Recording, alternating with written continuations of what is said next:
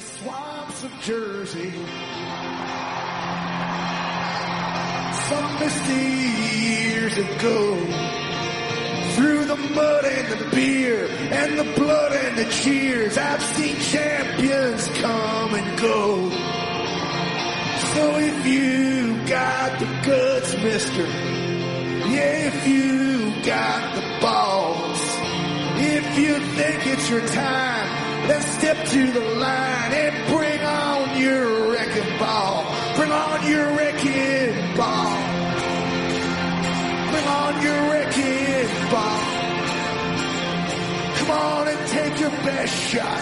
Let me see what you got. Bring on your wrecking ball.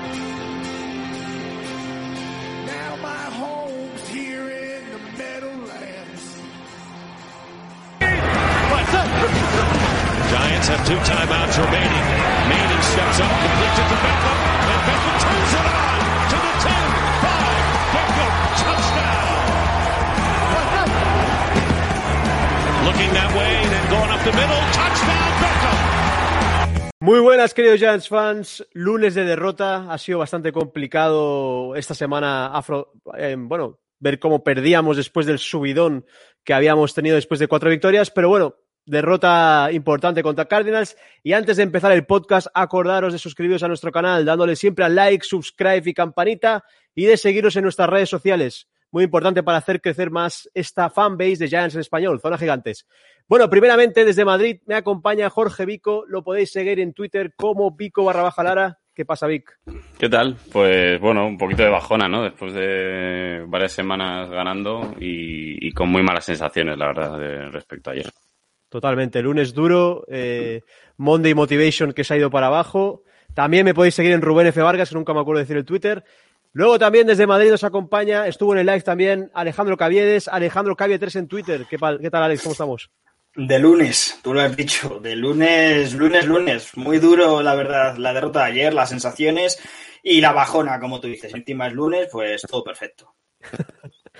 Y bueno, luego desde Barcelona también nos acompaña David Quírez, lo podéis seguir en Twitter como KS85. ¿Qué tal, David? Pues mal, mal como todos, y encima ahora ponéis la intro de, de Odell marcando a los Browns y no está Odell y, está- y están los Browns, o sea que peor Este aún. Yo no Peor sabía aún. nada, ha sido este de aquí. No, no, sí está bien, pero, pero vaya bajona. Ya, ya. Es la última vez que nos hemos enfrentado a ellos, creo. Que Cierto. es la última vez, así que no había... Todavía más. Y, y mete dos touchdowns, pues ¿qué, qué quiere que yo lo que le haga? A ver, eh, Y la camiseta te la has puesto también por bueno, casualidades de la vida, ¿no? casualidades de la vida que me lo pongo siempre, o sea que... Y bueno, y, y porque tengo, tenemos la misma sudadera no podíamos coincidir. Claro, coño, me copia David, pues ¿qué hago? Bueno, por lo menos que no, que no que le caiga el humor en zona gigantes, nos lo tomamos con filosofía, claro que sí.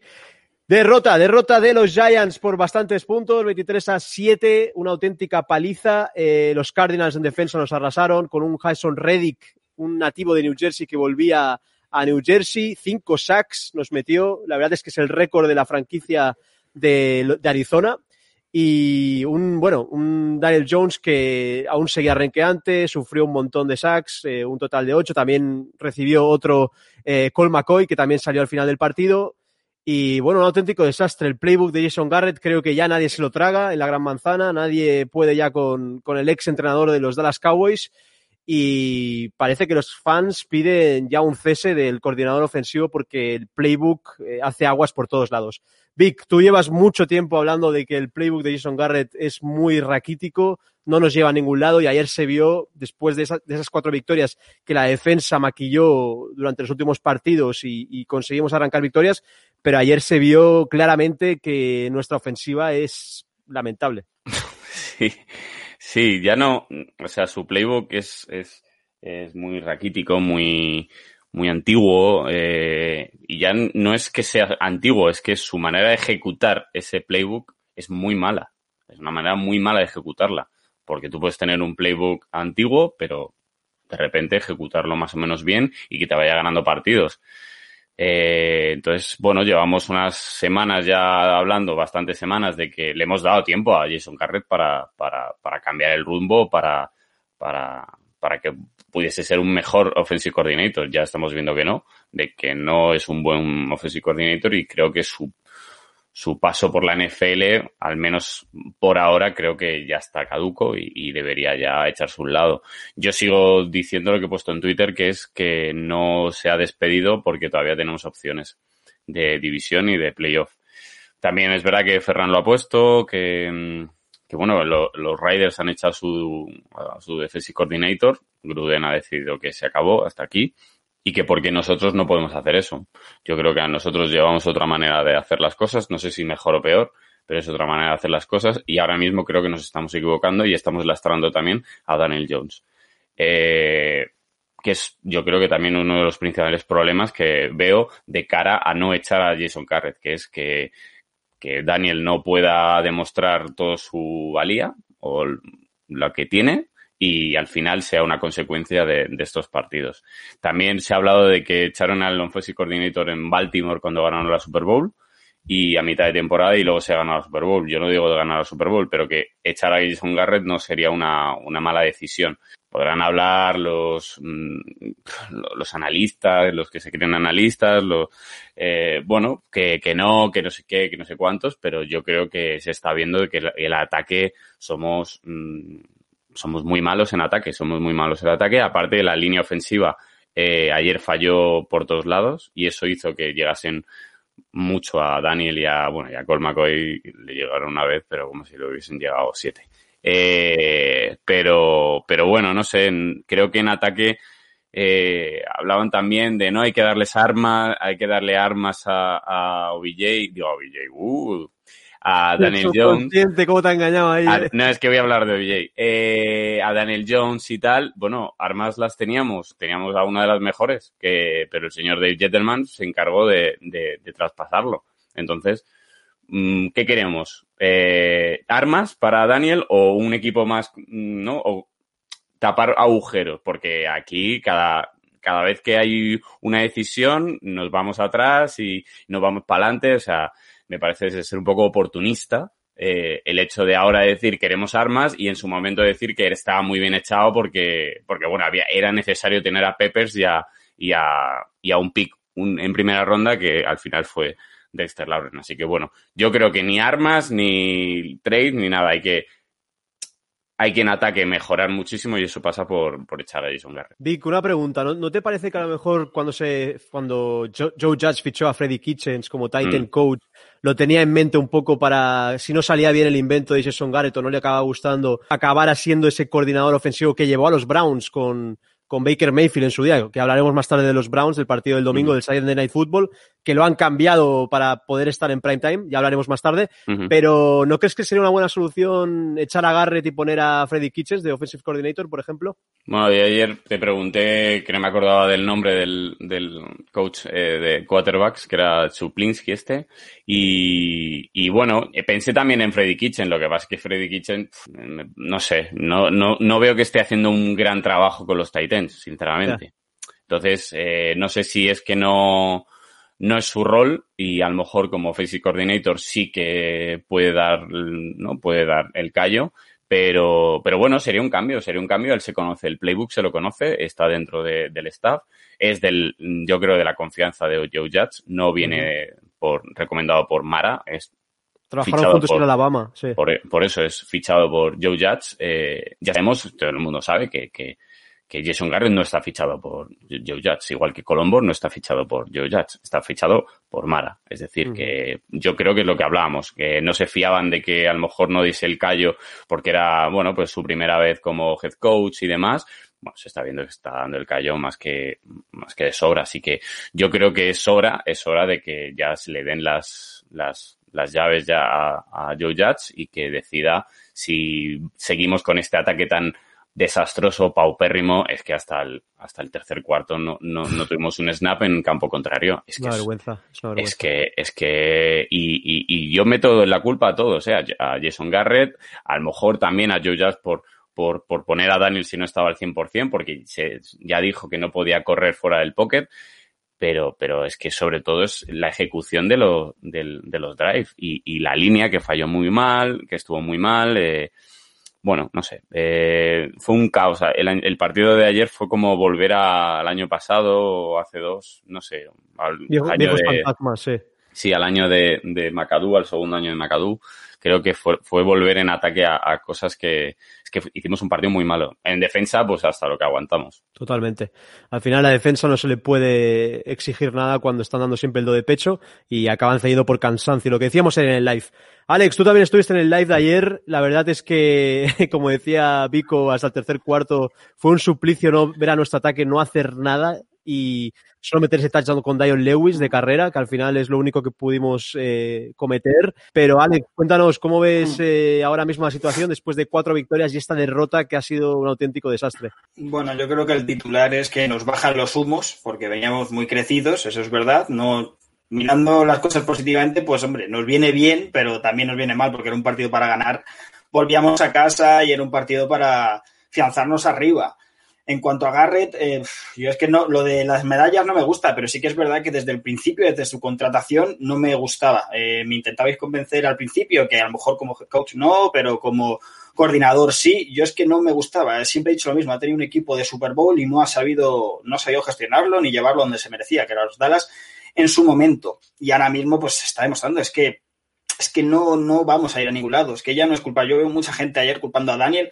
Yo he metido a palos a Daniel mucho ayer no es culpa de Daniel. O sea, sí, bueno, puede tener algún fallo en, creo que en el segundo fumble, pero más allá de eso, es que literalmente, aparte que la, defensa de Arizona estuvo increíble, eh, Golden hizo lo que quiso con nosotros, luego las coberturas igual, los receptores estaban tapados siempre, pero es que aparte, como dice Vico, es el ejecutar las jugadas, es un sinsentido. Yo me acuerdo un 3 y, un 3 y 1, eh, creo que era, para correr y se lanza un pase, o sea, es un sinsentido, aparte de limitado eh, decís, siempre repetís lo mismo, que el playbook de Garrett es, eh, es, anticuado. Para mí es más limitado que anticuado. O sea, es, se obceca con una jugada, se obceca con correr, cuatro jugadas. correr, pase, punt, correr, Li- correr, pase, punt. Exacto, por eso digo que siempre, siempre se repite lo de está obsoleto, tal, no, no, para mí es sobre todo el limitado.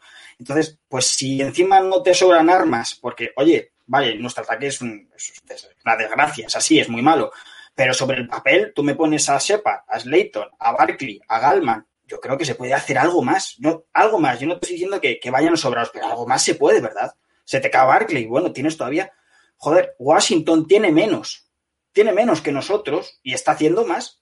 Entonces, eh, la sensación, pues la sensación muy mala, porque junto con el de Niners es el peor partido de la temporada.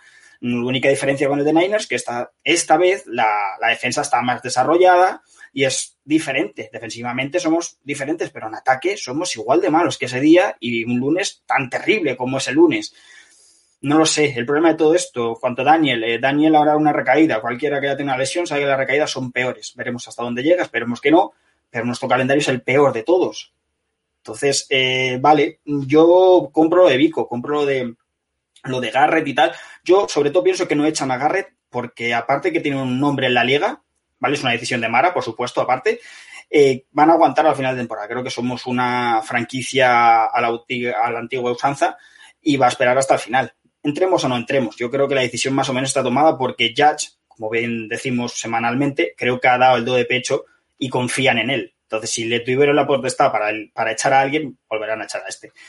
Hasta entonces, esa temporada, pues la sensación para no, no volver más a repetir, las sensaciones son muy malas porque Garrett va a estar hasta el final. Sí, luego también he leído gente, bueno, en chats, en sitios, diciendo que el, el primer récord de Shurmur también había, había ganado cinco victorias a estas alturas, tal, pero a veces los récords, quiero decir, no, no demuestran lo que, lo bien entrenado que está un equipo o lo bien liderado que está un equipo, ¿no? No, no, no. O sea, juzgar a, a, a Judge, o sea, es, Es que es ya increíble. Volverse loco. A ver, yo entiendo que la fanaticada, como suelo decir yo, de, de Nueva York, los equipos de Nueva York son muy intensos y muy locos, pero vamos a ver, vamos a tener un poco de, de cabeza, ya no de paciencia. Es, vamos a ver, los hechos están ahí. Eh, Judge es un pedazo de entrenador, ha gestionado perfecta la franquicia y ha puesto unas bases, que es lo que necesitábamos. Él no puede hacer todos los trabajos, no es coordinador, no es, de- es que no puede hacer todo.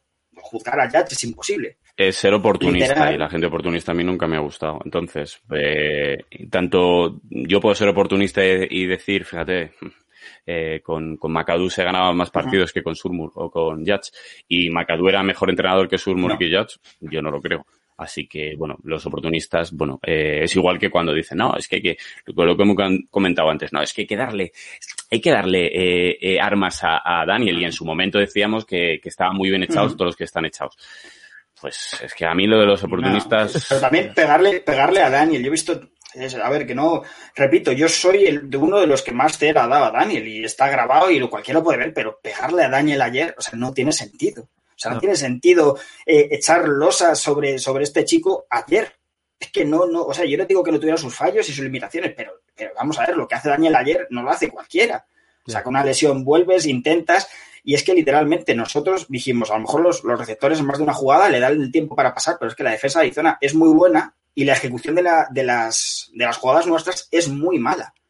Ayer cualquier packet, ayer cualquier pocket passer lo hubieran matado a Sachs, cualquiera. Esas, entró esas entró sí. McAdoo y lo, mató, lo mataron a Sachs. Ay, McAdoo, eh, perdona. entró McCoy y lo McCoy, mataron a. Sachs.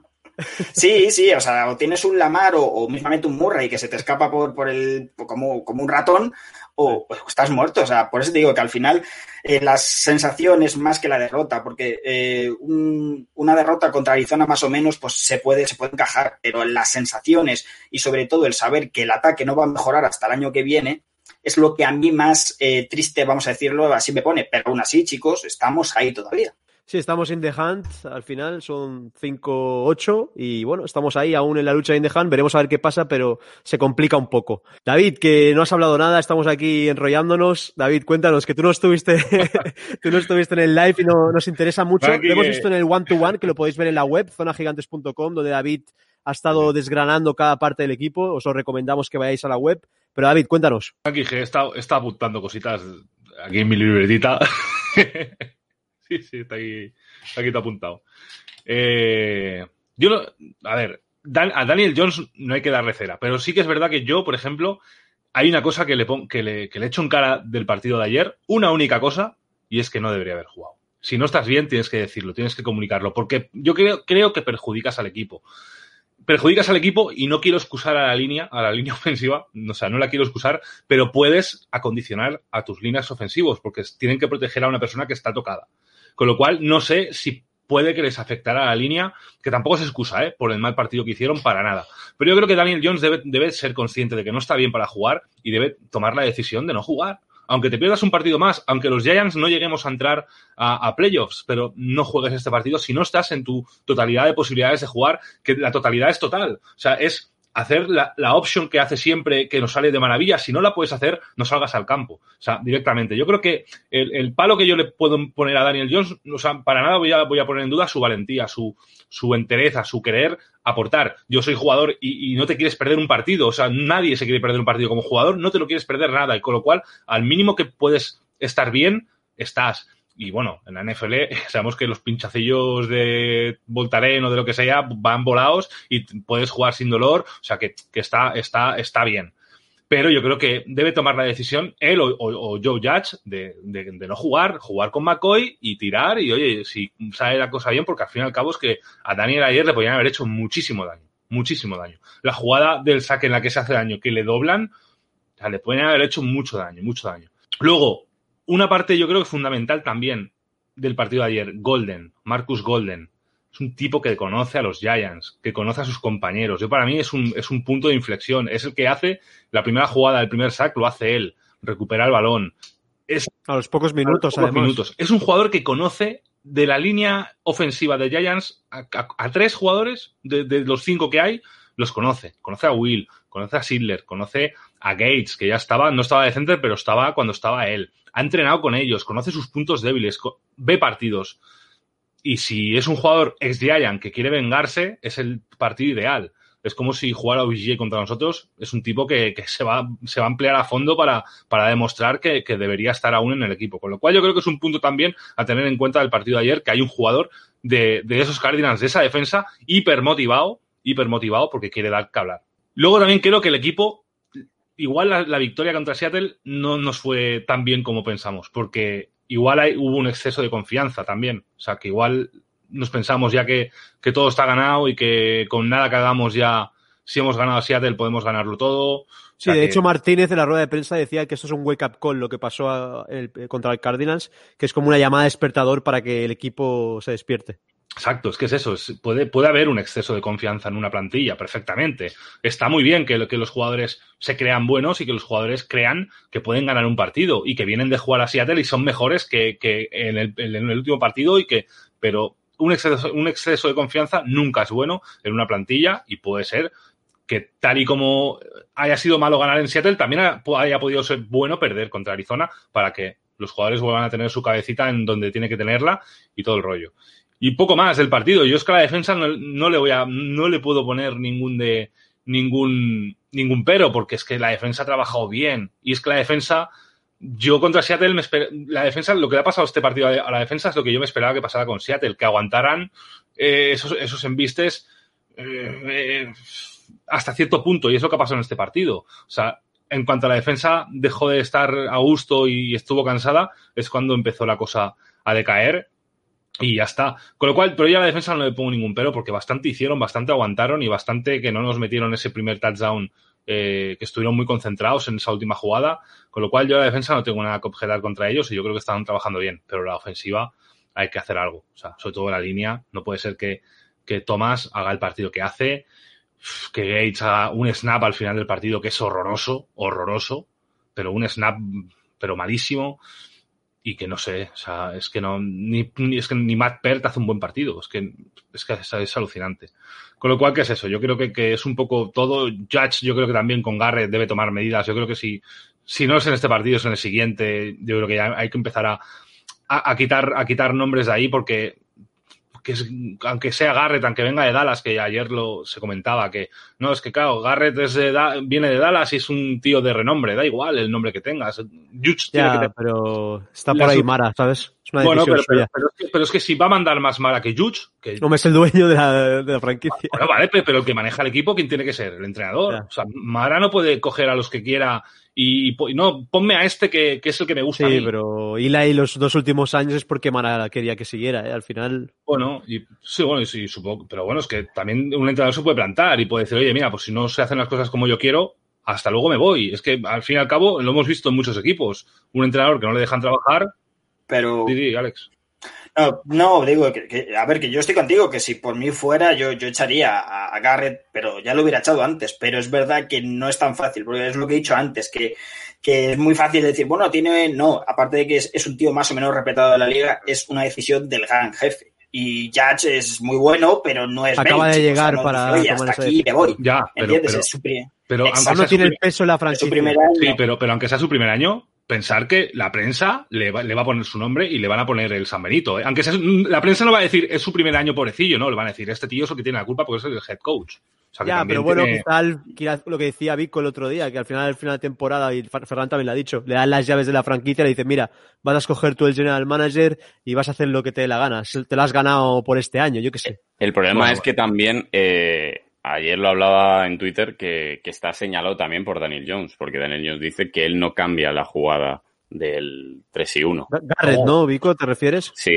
está señalado, Vale, por vale, eso que Daniel Jones dice en rueda de prensa, no, no, no cambio la jugada del, del 3 y 1. Eh, creo que se está señalando a, a- a su- el 4 que está señalando al, al offensive coordinator y eso ya es más grave.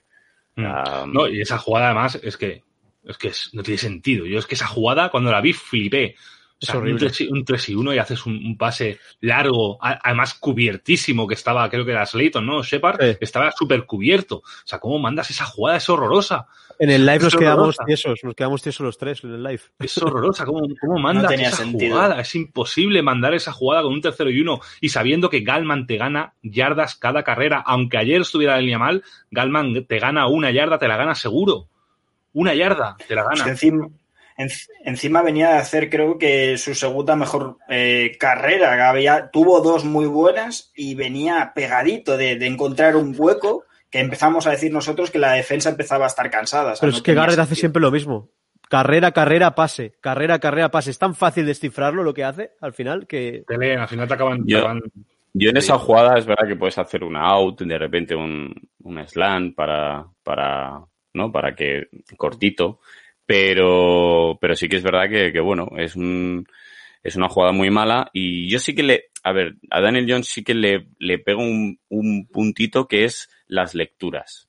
Eh, se obceca demasiado en su primera lectura. En cuanto hay una primera lectura, si no la ve clara, se obceca y la tira ahí. No, no ves que, que vaya a diferentes. Entonces, bueno, yo eso sí que le puedo, pero vamos, ayer estaba, estaba tocado y no se le puede tampoco echar a Y los luego- leones. Y luego también, eh, en otro podcast que escucho a veces, lo, lo han llegado a decir. No tiene, no, no sabe, no, no ve el peligro. O sea, ayer que, que estaban cosiendo a Sachs, era imposible. No- o sea, no, no tiene, no tiene la vista perimetral. Apura o sea, él- mucho también, le gusta apura apurar mucho, también. aguanta mucho. Sí. Entonces, tiene que saber, aparte de leer la defensa, que es muy importante para un quarterback, poder leer la defensa para hacer el audible, cambiar la jugada, todo lo necesario, es esa, ese- esa visión de juego de poder ver lo que te está entrando y por dónde te está entrando, ¿sabes? Es Ya, pero por que- ejemplo, David, el pase que le mete a Tate, que se le cae a Tate de las manos, ese apura hasta el último segundo y el año pasado ya sacó bastantes así. A mí me gusta que lo haga, pero claro, ayer el pocket, como tú dices, tampoco estaba tan limpio para poder hacerlo todo el rato, ¿sabes? Mm, Sí, sí. Pues nada, yo creo que hemos hecho un buen repaso de lo que, de lo que ha sido el partido. Esperamos pasar página. Eh, ya la Week 14 es la que toca. O sea, la Week 14. Bueno, perdona, la Week 14 es la que hemos pasado y llegamos a la Week 15.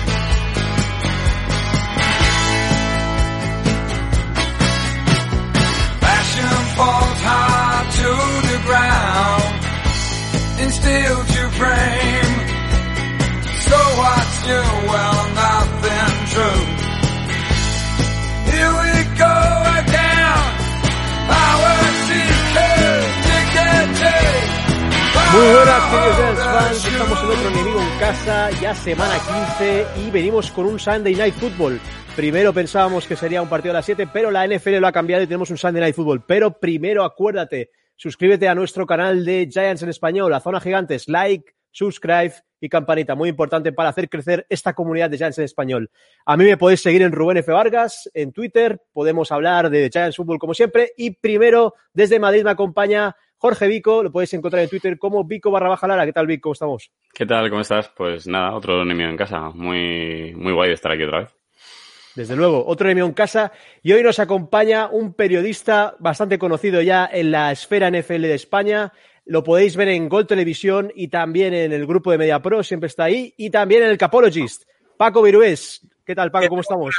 Eh, Rubén, pues la verdad que estoy bastante sorprendido por el despliegue de, zonas gigantes. ¿eh? Me estoy quedando maravillado. He visto ya algún touchdown de Odell Beckham Jr. por ahí. eh, así que, bueno, todo en orden.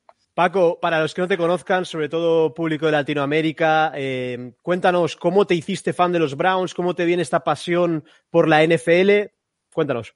Pues mira, es un poco curioso porque eh, yo llego a la, NFL a través de, bueno, como yo creo que bastante gente, sobre todo aquí en España, a través de la NBA. Es decir, todo el concepto mundo americano y, demás eh, no- nos atrae mucho. Y, es curioso porque en NBA empecé siguiendo a Minnesota Timberwolves. Entonces, el camino natural quizá hubiera sido los Vikings. Pero ¿qué pasa?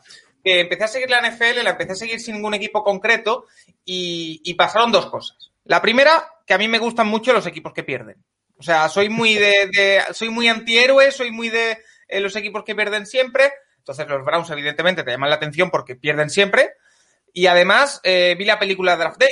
Entonces, eh, bueno, una cosa llevó a la otra y al final película, por cierto. lo- los Browns es una película increíble eh, con Kevin Costner eh, protagonizando y la verdad que eh, bueno ya me llamaba la atención con Mansiel con todo esto eh, me acuerdo un partido que pierden que tienen un field goal para ganar al final y se lo bloquean y hacen un, un touchdown en el otro equipo en la, la otra Enson y lo pierden. Ese tipo de cosas eh, a mí me llaman la atención y al final pues mira, los Browns, que es- esta temporada es la primera que sacamos un poco la cabeza, pero siempre han sido hiper mega perdedores en los últimos años, claro. Bueno, está muy bien eso de basarse en, en la NFL por películas, así que yo ahí estoy encantado, la verdad. O sea, me parece fantástico. Eh, bueno, ya de cara al partido, eh, Paco, eh, ¿cómo ves el trabajo de Stefanski que está haciendo? Que para mí, a mi parecer lo está haciendo realmente bien.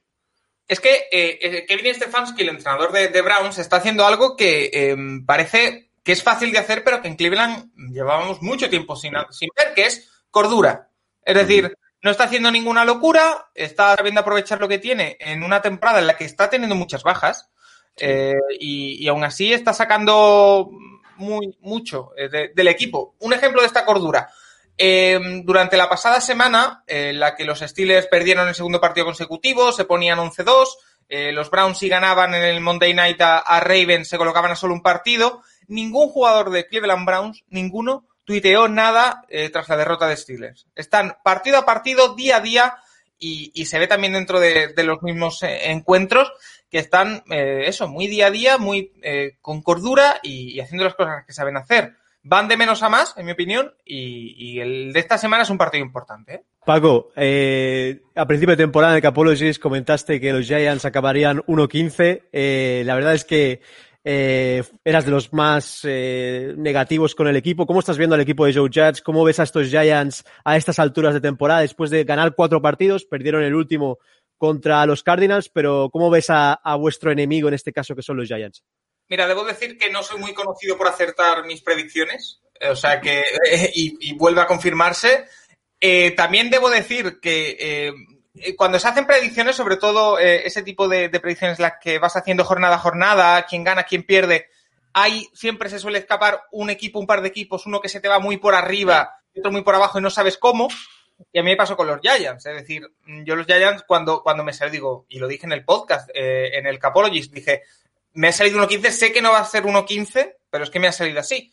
También te digo, hubo un momento en la temporada en el Sí. que ibais 1.7, creo, Sí, sí. Y pintaba que podía ir por ahí la cosa, pero creo que eh, el trabajo de, Joe Judge eh, eh, hay, que, hay que valorarlo mucho porque, sobre todo en los últimos partidos, sin Daniel Jones, que quizá parecía que todo se iba al traste, ha sacado el pecho a la defensa. Es un equipo que me recuerda mucho, es bastante paralelo a lo que es Washington, en el sentido de un equipo que da la sensación de ser muy compacto, un equipo que, que siempre compite todos los partidos, que quizá eh, es que al final no valoramos que falta Saquon Barkley, que ha faltado en algunos partidos Daniel Jones, que es quizá la pareja decisiva del equipo en ataque, y aún así está sacando los partidos. Entonces, eh, es un equipo peligroso y que está, está creciendo. Eh, me da la impresión de que le, no- vosotros me sabréis decir mejor que eh, tiene que encontrarse con un partido igualado, que si se ve un poco por detrás en el marcador le va a costar más. Pero eh, bueno, es un equipo muy competitivo. Sí, a ver, si vosotros vais a tantos puntos como estáis haciendo, o sea, porque es una barbaridad los puntos en ataque, nosotros vamos a tener muy complicado seguiros el ritmo y yo creo que va a estar ahí la clave. Eh, has hablado de las bajas. Eh, eh, bueno, Odell, el gran Delpit, que con McKinney, que era- era la gran pareja de safeties del, de, ¿no? del, del, del draft y, y estaban ahí bailando un poquito a ver quién salía antes, quién salía después. Eh, ¿cómo, ¿Cómo ves a la defensa, por ejemplo, en este sentido que tenéis unas cuantas bajas y yo creo que, que la pareja de middle linebackers no puede ser la- lo más eh, débil que tenéis? Está creciendo la defensa. Eh, quiero ver porque, si te digo la verdad, vi eh, el partido contra Ravens y no he estado muy pendiente porque Miles Garrett eh, salió con, con el codo un poquito tocado. Yo creo que no será nada muy grave porque era incluso probable para volver durante el partido. Entonces creo que podrá jugar, pero es eh, algo que hay que tener en cuenta. Eh, en cuanto a la defensa, sí. Sobre todo Sendejo, que es el, está siendo el safety titular, Sí. Está creciendo con el paso de, lo, de las semanas. Sí que es verdad que es un- eh, se le nota que le falta físico. Es decir, hay bastantes jugadas durante la temporada en la que se ha visto que lee la jugada, que la lee bien, pero que no llega por piernas o no llega por, físico. Entonces, eh, esa secundaria sufre, porque al final eh, el, el front seven sí que es verdad que tiene a Oliver Vernon que hace dos sacks contra Ravens, a Richardson que está también haciéndolo muy muy bien, a Miles Garrett por supuesto que para mí es candidato al jugador defensivo del año y, y el tema cornerbacks, eh, si está Denzel Ward eh, puede, puede estar muy bien, pero si no sufrirá también. Entonces yo creo que la clave es eh, esos linebackers en los que Mac Wilson y Jacob Phillips, sobre todo Phillips, está su- asumiendo responsabilidades, pero la secundaria iba a sufrir eh, Brown seguro. Luego, Paco, cambiamos de lado del campo. Eh, vuestro ataque está siendo uno de los mejores de la liga. Eh, contra Titans hizo un despliegue brutal en la que se notaron muchos puntos, sobre todo terrestre con, con Nick Chubb, que está jugando a un gran nivel. Pero cuéntanos, esta defensa de Giants tiene momentos muy álgidos, como contra Seahawks, donde consiguen parar la carrera, consiguen hacer grandes jugadas. Tenemos a Jabril Peppers, un viejo conocido de los Browns. ¿Cómo ves este matchup con la defensa de Giants? ¿Crees que ahí va a estar el partido? ¿Crees que el que se lleve el gato al agua en esa lucha puede ganar el partido del Sunday Night Football? Yo creo que puede andar por ahí. Es lo que ha dicho antes eh, Vico, ¿no? Eh, si los Browns consiguen hacer un, un, par de anotaciones rápidas y se ponen 7 puntos, 10 puntos por delante, yo personalmente veo difícil eh, que el ataque de Giants remonte 10 puntos de desventaja. Si vemos un partido que siempre está en una anotación de diferencia o en menos, ahí sí puede, sí puede haber más partido. Eh, creo que sí, creo que puede estar ahí la, la clave. Está claro que Nick Chubb para mí ahora mismo es top 5 de running backs en la NFL, sin ningún género de duda. Que eh, la unión con Karim Hunt es el mejor backfield de la liga, lo decía antes de la temporada y se está confirmando. Y eh, Baker Mayfield está creciendo a partir de ahí. Eh, ¿Cuál es el, tema del ataque de, Browns? Eh, que Baker Mayfield no es un quarterback al uso, es decir, no, no lo vais a ver mucho en el pocket, lo vais a ver mucho más haciendo rollouts, eh, haciendo play action. Entonces, eh, de cómo pueda defender ese tipo de jugadas, eh, Giants va a depender un poco el tema. Parece que si no del Beckham Jr. se acababa el mundo para los eh, receptores de, de, Browns, pero eh, ha emergido eh, People Jones, que está haciendo muy buenos partidos. Rashard Higgins, que yo comentaba que podía ser una de las sorpresas de la temporada, lo está haciendo porque es el receptor que mejor química tiene con Mayfield. Eh, Landry ahora de pronto es Jesucristo de nuevo. Entonces, eh, también si frena la, porque yo creo que el, el gran problema que, que, tuvieron, por ejemplo, Seahawks, que fue la, la sorpresa de, vuestra victoria ante, ante, Seahawks muy merecida, fue que eh, bloqueasteis su, su ataque de, de, pase, sobre todo, ¿no? Sí, Entonces, el pocket, ¿no? Sobre todo. Claro. Eh, de ahí yo creo que tiene métodos para salir Cleveland. Y yo creo que mmm, es un equipo que puede meter puntos en el marcador. Y a partir de ahí, mmm, no sé cómo lo intentarán parar los, los Giants porque si, es la teoría de la manta, ¿no? Si intentas tapar la sí. carrera, te la lanza a Higgins o a People Jones o a Landry. Si intentas parar los receptores, te, te martilla Nick Chubb. Eh, bueno, eh, eso va a ser un partido muy competido, creo yo, y, si los Giants son capaces de marcar el ritmo en ataque y de ralentizar el partido, ahí va a estar la, las opciones del equipo de New York. Sí, yo creo que el partido tiene que ir a, a, puntos bajos porque si no, no, vamos a poder seguir el ritmo y, yo creo que para mí tenéis uno de los mejores ataques de la liga, pero top 3. O sea, es que con Han, con eh, Nick Chubb, aunque se haya caído de él, pero es que Landry, a mí siempre me ha gustado Landry mucho, sí, es verdad que bueno, es un poco irregular, pero a mí siempre me ha gustado, me parece un... un la, y la línea, y la, la línea... Ahí, ahí, es lo que iba, iba a preguntarte por la línea, la línea hemos visto que es la más joven de, de no, de la liga en total, porque todos están por debajo de 30 años, eh, uh -huh. el que más tiene 29, ¿cómo ves esa mejora de la línea? Porque creo que ha habido una mejora bastante importante eh, balsámico. Me atrevería a catalogarlo de balsámico para el aficionado, porque lo que sufrimos eh, el año pasado fue indecible. Con Jack Robinson de tackle, eh, no se lo recomienda a nadie. Eh, entonces, yo creo que la llegada de Wills, el fichaje de Conklin, la aparición casi por sorpresa de Teller, en la línea es una de las grandes claves porque al final Mayfield el año pasado de lo que más sufrió es de que le presionaban y, y bueno, no es un quarterback que piense muy rápido. Entonces, eh, este año que está teniendo más tiempo, con esos, también con ese tipo de jugadas que Stefanski ha adaptado, sabiendo la línea que tiene, puede hacer esos rollouts, puede hacer eh, las play action más tranquilamente, eh, puede abrir espacio para, para la carrera. Eh, es clave, ¿no? Para, para el ataque. Y, bueno, el, en el Monday Night sufrió una pequeñita lesión Wills durante el partido, pudo seguir. Entonces, eh, respiramos tranquilos en Cleveland porque una baja en el left tackle sería bastante importante. Así que eh, yo creo que es súper clave eh, tener que Mayfield tenga tiempo. Yo últimamente he adoptado una teoría y es que Baker Mayfield para los Browns es nuestro Andy Dalton. es, un, es, un, quarterback average, es un quarterback que va a hacer partidos muy buenos, que va a hacer partidos muy malos, que no es élite, pero que puede ser el quarterback titular de este equipo. Entonces, mmm, con tiempo es, puede ser peligroso. Paco, aprovechando que estás aquí en el enemigo en casa, te voy a hacer una pregunta, quizá no tiene mucho que ver con el partido, pero me interesa saber tu opinión. Eh, Freddy Kitchens está en Giants como Titan Coach, eh, fue vuestro coordinador ofensivo, eh, después lo conseguisteis eh, pasar a Head Coach, se le hizo el upgrade.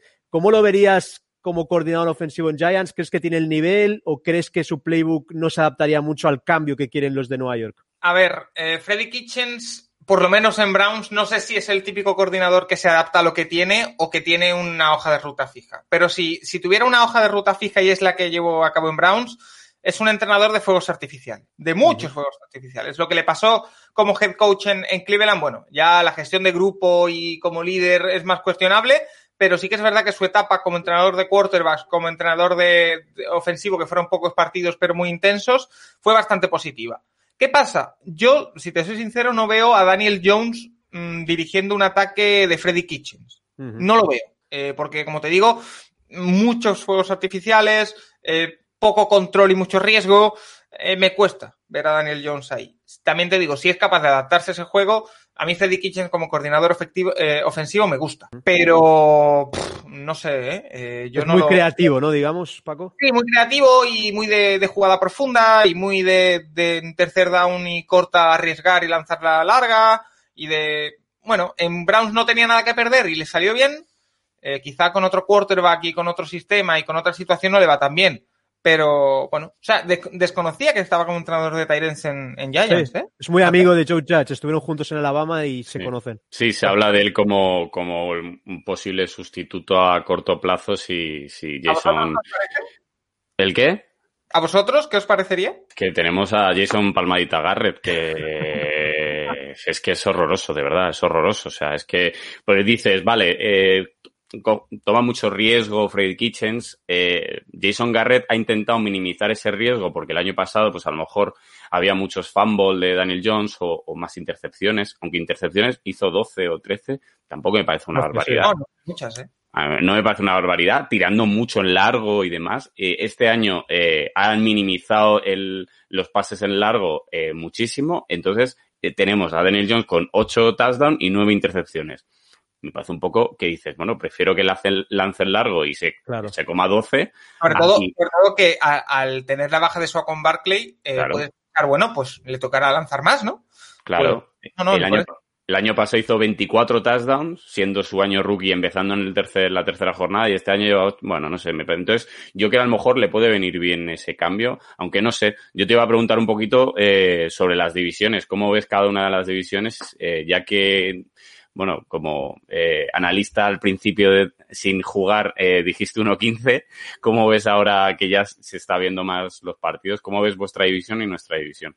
Mira, la, la FC Norte mm, parece bastante decidida, porque lo único que podía darle un poquito de picante al final era que Browns eh, ganara Ravens y se colocara un partido de Steelers, porque en las últimas semanas hay un Steelers-Browns. Ahora, viendo dos partidos de distancia, eh, la, la división la tiene ganada Pittsburgh, seguro. Entonces, la, la lucha por los playoffs es lo interesante. Ravens se ha metido de lleno y ahora Browns, que eh, con una victoria prácticamente cerraba los playoffs, ahora tiene que volver a lucharlo. Claro. Eh, ¿Qué pasa? El calendario de Cleveland es Giants, después los Jets y cierran con Pittsburgh. Es decir, eh, en teoría, tras haber ganado a Titans, te podías permitir, entre comillas, esta derrota con, con Ravens, porque si ganas a Giants y a Jets, lo tienes hecho. Sí. ¿Qué pasa? Que yo ya he visto por ahí alguna que otra predicción diciendo que con 11 victorias y 5 derrotas se puede quedar fuera. Entonces, que sería la cosa más brown de la historia. O sea, no me extrañaría nada. Entonces, eh, es muy importante esta, esta victoria, no por la división, sino por eh, intentar entrar en playoff. La división de, de Giants a mí me tiene desconcertado, pero y absolutamente. Yo a principio de temporada eh, daba como favorito a Dallas, porque me parece sí. que el ataque que tiene, Todo. y lo sigo pensando, eh, por nombres, Sí, sí. es alucinante, y creo que cada partido que pasa, Dak Prescott vale 5 millones de dólares más, Sí. eh, porque se está demostrando que, que, bueno, que sufren. Eh, pero a partir de ahí, una vez mediada la temporada, digo, bueno, se la llevará el menos malo, se la llevará a lo mejor Filadelfia, que gana un par de partidos seguidos, pero de pronto empieza, eh, empiezan Giants y empieza Washington a ganar partidos y es- es- están ascendiendo as- y va a haber una lucha que a lo mejor hay que ganar 7, 8 partidos para, para ganar la división. Y no sé qué calendario tenéis vosotros por delante, eh, Giants, pero eh, veo- Vosotros, Ravens y Cowboys. el Ravens está jugando todo. Bueno, eh, quizá deberíais ganar dos de tres.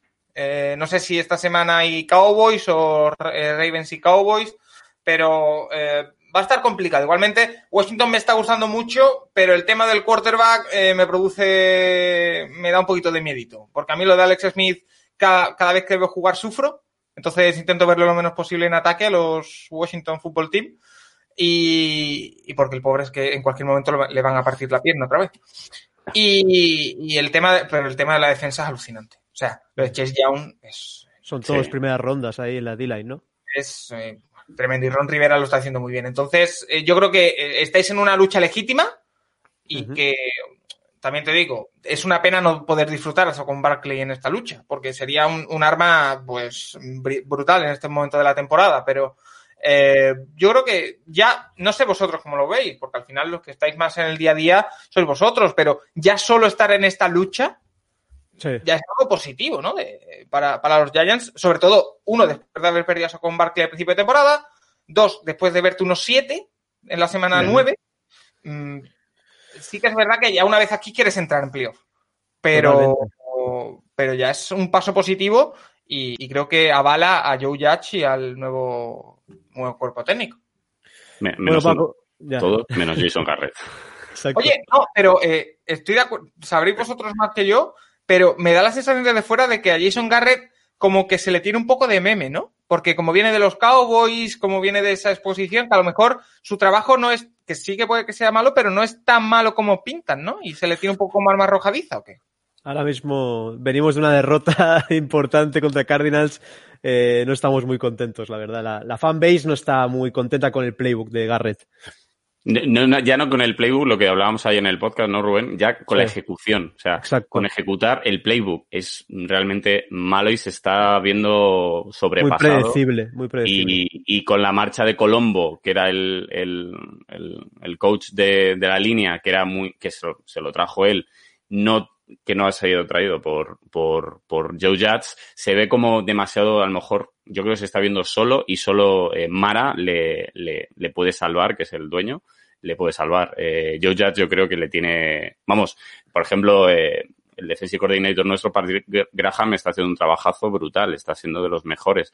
Y él no, o sea, él se está viendo que, que le falta, y lo que decía Alex ayer, si en Cowboys con un ataque durante años, y sobre todo una línea que era Fuegos artificiales. sí. y una defensa a veces que competía y oye, oye, que estuvo muy bien la defensa de Dallas mucho, muchas temporadas. No, no, ha, no, no ha conseguido nada grande. Eh, creo que su tiempo está, está acabándose. Totalmente. Bueno, Paco, ha sido un auténtico placer que te pases por Zona Gigantes. Ya sabes que aquí es tu casa. Somos grandes, fieles seguidores también del Capologist. Gran trabajo el que hacéis.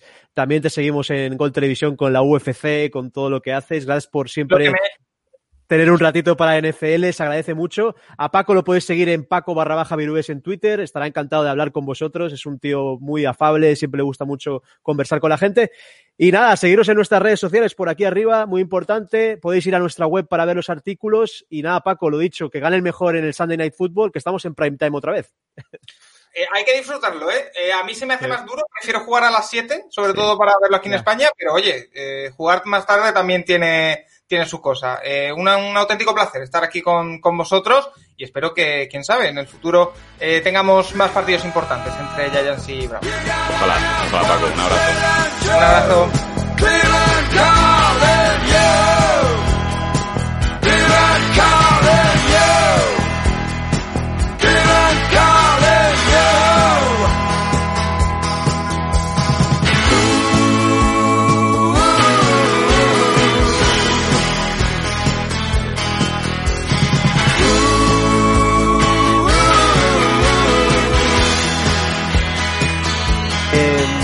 los Browns y nos han cambiado el horario. En teoría jugamos a las 7 de la tarde hora española, pero lo han cambiado al Sunday Night Football porque los Cowboys eh, no han querido que jueguen a ese horario, ya que en teoría no tenían aspiraciones, aún tienen aspiraciones de meterse, pero bueno, son los que menos tienen de la división. Y nos han colocado en Sunday Night Football. Hacía tiempo que no teníamos un prime time en Sunday Night y jugaremos a las 2 y 25. Recordaros que estaremos con el live. Eh, vamos a estar otro partido más eh, y os esperaremos. Ya sé, sabemos que son las horas introspectivas, pero si os queréis sumar al live, ahí estaremos. Vico, llegan los Browns sin tu querido OBG, qué pena que no vuelva. La verdad, hubiera sido un enfrentamiento guapo de ver. Pero cuéntanos, ¿cómo ves a estos Browns? ¿Cómo ves el partido en el MetLife a las 2 y 25 de la noche en España? A ver, yo me gustaría verle, pero también te digo, mejor mm, sin verle. O sea, Ya, ya, es verdad que es una lesión jorobada y, y yo qué sé, hubiera preferido, pues, yo qué sé, una contractura en la espalda y que se perdiese el partido y ya está, porque creo que nos haría muchísimo daño. O sea, tiene un juego aéreo que ya nos gustaría a nosotros tener eh, de aquí a Lima. O sea, Landry, eh, Tiji, no, eh, ¿cómo se llama el, el, el tercero que cogieron? Bueno, eh, OBJ, Nyuku, es que tienen... Eh, luego Jones, co- ¿no? Ah, eh, Eh, People Jones. Sí, este, el Donovan People Jones. Eh, luego han cogido al, al Titan de Falcons. Eh, Eh, no, eh, el que, bueno, el que se fue a la agencia libre. Eh, Y no sé, Ah, tiene Hooper, un Hooper, Hooper. eh, este, Austin, Austin Hooper. Y tiene muy buen juego aéreo y luego tienen dos bestias en el backfield para poder correr, así que a mí me parece un equipazo en, en ataque, me parece un equipazo brutal. Eh, creo que Stefanski está haciendo un trabajazo brutal, brutal, sabe muy bien cómo, cómo llevar al equipo, cómo, cómo utilizarlo. Lo que hablábamos, sabe ejecutar muy bien el, plan de juego, sabe, bueno, pues que hay que correr y, pasar cuando, cuando realmente es necesario, no, no a lo Garrett de ahora toca correr, ahora toca, no, pase, no, él lo va viendo y creo que Stefanski es muy buen eh, head coach, se está viendo ya, era muy buen eh, offensive coordinator en, en Vikings y, y bueno, pues es un partido duro, también en defensa pues tienen a una bestia que se llama Miles Garrett, que nos puede dar la noche y hay que prepararse para, para ello porque es una bestia parda. De linebacker sí que es verdad que, no, que van muy justitos, eh, no les veo yo de linebackers así muy fuertes. Luego tienen un cornerback que para mí es uno de los mejores, que es Denzel Ward.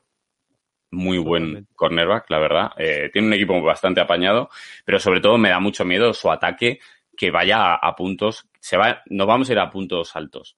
Y es lo que decimos siempre. Si no les cogemos el ritmo, si no les cogemos el ritmo en ataque y, se, y aguantamos el que touchdown, touchdown, field goal, field goal, field goal, touchdown, al final vamos a perder el partido. No, me parece, o sea, a principio de temporada, pues decir, bueno, pues igual Browns, bueno, tal, no sé qué, Baker Mayfield, los egos y tal, eh, se está viendo que, que se van muy bien y que, y que nos pueden hacer daño y que pueden hacer daño a cualquier equipo. Como consigan correr, establecer su juego de carrera, su juego terrestre y, y por aire nos empiecen a matar, el partido se acaba rápido. Totalmente, la verdad es que es una ofensiva muy dinámica, con un Callahan online coach que lo queríamos para Giants, está haciendo un gran trabajo con esa línea. Eh, Tepper creo que es el guard, está jugando a un nivel excelso, el rookie también está jugando muy bien, eh, le, das- le están dando tiempo al final a, a Baker Mayfield para que produzca y Baker que bueno, fue número uno del draft, fue Heisman y al final es un quarterback que, que te puede hacer un, un destrozo. Alex, ¿cómo ves a, a la franquicia de Cleveland? ¿Cómo ves este Sunday Night Football? La verdad es que ganas de ver a los Giants en prime time, pero bueno, el horario un poco introspectivo aquí en España. Pero bueno, a todos los, los que nos ven desde Latinoamérica, lo seguro que lo van a disfrutar. Sí, para nosotros, para mí en concreto ha sido un jarro de agua fría porque me pilla unas horas muy, muy difíciles para poder estar. Se intentará, ya veremos a lo largo de la semana. Y en cuanto al partido, para mí el partido difícil era, era este. O sea, para que veáis cómo veo la cosa. O sea, entre Arizona y Browns, el, el difícil para mí era el de Browns. Entonces, si Arizona nos ha hecho lo que nos ha hecho, es que el ataque de, de Browns es de videojuego. Que es literalmente de videojuego. No, no, es verdad que eh, su récord puede ser a veces engañoso porque eh, yo, por lo que suelo leer, tal, en los partidos de los Browns no suelen ser tampoco muy favoritos siempre, aunque luego acaben ganando, o sea, que tienen bajones en, a lo largo de los partidos, porque creo que está un poco descompensado el equipo. Como ha dicho Vic, creo que este año sí que ha completado la faceta defensiva, pero creo que es en ataque, sobre todo. O sea, nosotros estamos parando bien la carrera, pero realmente lo que nos viene ahora son dos bestias increíbles y que a mí me da más miedo el juego terrestre que el aéreo. Y mira que el aéreo es buenísimo, porque digo, si tiene un partido en Yoku, a mí en Yoku me gusta mucho a pesar de las lesiones. Y Landry ya ni te, ni te cuento.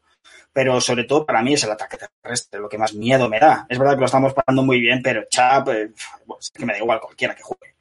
Entonces yo lo veo difícil, no, voy a mentir, lo veo difícil y más sin Daniel, porque Daniel, uh, si todo va bien, eh, no va a estar, va a estar contra Ravens, son más probables, si todo va bien, pero contra Browns no va a estar. Entonces lo veo bastante complicado, porque a pesar de que siempre digo lo mismo, de que nuestra defensa es nuestro mejor ataque, tenemos que generar algo, porque si no nos pasa como contra Arizona, que la defensa aguanta, aguanta, aguanta, pero si los Browns, que están en una media creo que de 20 y pico largos, eh, te meten, pues como dice Vi, que te mete uno aéreo, luego otro terrestre y sigues eh, peleando por field goal, pues estás, estás jodido. Así que nada, lo veo, lo veo, lo veo complicado. Ganable, pues como siempre decimos, es deporte, pero lo veo difícil y más sin Daniel. Totalmente. Bueno, los Browns que juegan hoy, estamos grabando el lunes contra los Ravens, ese duelo divisional del Monday Night Football. Veremos a ver cómo les va en ese duelo que siempre son duros, los de la AFC Norte, y a ver si no tienen alguna lesión o lo que sea, que al final tienen una semana corta ellos, juegan el lunes y luego van a jugar el domingo. A lo mejor el descanso que tienen no es el indicado, veremos. Veremos a ver cómo llegan los Browns. David, estos Cleveland Browns que la verdad están sorprendiendo en la liga, eh, ya casi tienen el spot para playoffs eh, asegurado, pero cuéntanos, ¿cómo ves el partido del Sunday Night Football? Podrían descansar algunos, ¿no? Si lo tienen asegurado ya, o casi asegurado ya, no descanse Baker Mayfield o, o, algún running back. No, lo veo muy difícil, muy difícil, la verdad. lo veo muy complicado, muy complicado porque, porque ya no es, ya no es su ofensiva monstruosa que nos puede hacer muchísimo daño tanto por arriba como por abajo. Ya es que nuestra ofensiva no va a responder. Yo creo que no, que no va a responder nuestra ofensiva y que, y que, y que es muy complicado. Es que es que no chutamos ni un field goal este partido contra Arizona. Es que ni un field goal. O sea, no nos acercamos ni a field goal range. Y, si la, ofensiva tiene la misma dinámica, yo creo que es, que es imposible ganar. Es, que es muy, muy, muy difícil. La defensa te puede aguantar. Yo en la defensa confío mucho, la verdad. Y no me da miedo eh, parar la carrera. Yo es que creo que, que podemos pararles algún, algún drive a ellos. Pero el problema es si nosotros podemos con- contestarles y hacerles, hacerles algo de daño con, con Cole McCoy encima. Con lo cual lo veo muy complicado, muy complicado este partido y la verdad es que me da mucha pena porque, porque de haber ganado, es que el que teníamos que haber ganado era el de ayer. Y, el de, y, haber ganado el de ayer y podernos despreocupar un poco en este que es más complicado. Pero es que estamos obligados a, reaccionar y a hacer algo, porque si no, ya sí que la división se nos va. Washington está súper fuerte. Yo creo que Washington ha pegado una mejora eh, bastante, bastante heavy. Yo creo que esa defensa. Si Es que menos mal que hemos jugado contra ellos ya, os lo decía antes, porque yo creo que ahora mismo un enfrentamiento contra Washington saldríamos muy mal parados también. Cleveland, es que no hay que decir nada. Es, yo creo que es- está siendo el año que, que, ellos están jugando mejor, yo creo, que de, otros años y que, y que si no VG están consiguiendo hacer muchos, muchos puntos y están compitiendo a, todos los, los equipos contra los que están jugando. Tengo a Baker Mayfield en una, en una fantasy, hace poco me hizo el, el pasado partido, creo que fue. Contra Titans, Contra Titans. contra Titans me hizo un mogollón de puntos que me quedé flipado, ¿sabes? Con lo cual eh, yo creo que están, es un buen quarterback y yo creo que están jugando muy bien y que nos pueden, nos pueden hacer mucho daño y lástima porque yo creo que no, que nuestra ofensiva no va a dar, no va a dar, no va a dar para más ya. Yo creo que, que ahí vamos a, vamos a gripar motor y, y, y no va a ser posible. Pues nada, eh, esto ha sido un poco ya el resumen del podcast de cómo vemos el partido de Browns. Eh, nada, deciros lo de siempre, seguirnos en nuestras redes sociales, las tenéis por aquí arriba, en Instagram, Facebook y Twitter. También podéis seguir a mis compañeros, a Jorge me lo seguís en Vico barra Bajalara, a Alex Alejandro Cavie 3, a David en Calcio 85, a Ferran que no ha podido estar hoy en Ferran en Fanjal B y a mí un servidor Rubén F. Vargas en Rubén F. Vargas.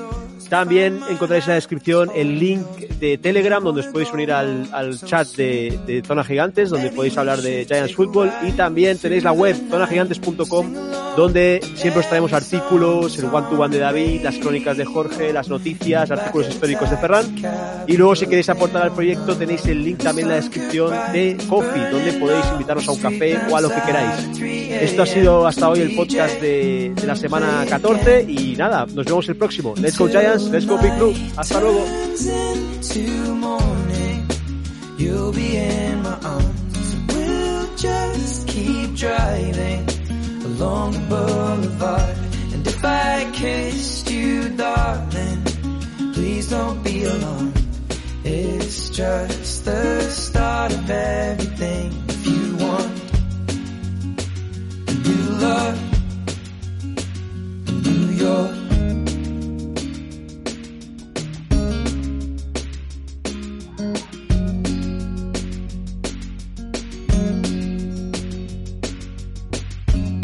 Yesterday you gave me a cold, stressing out about it all. You said the world is moving too fast, and you don't know where to begin. You spent a lifetime fitting in, only to wind up.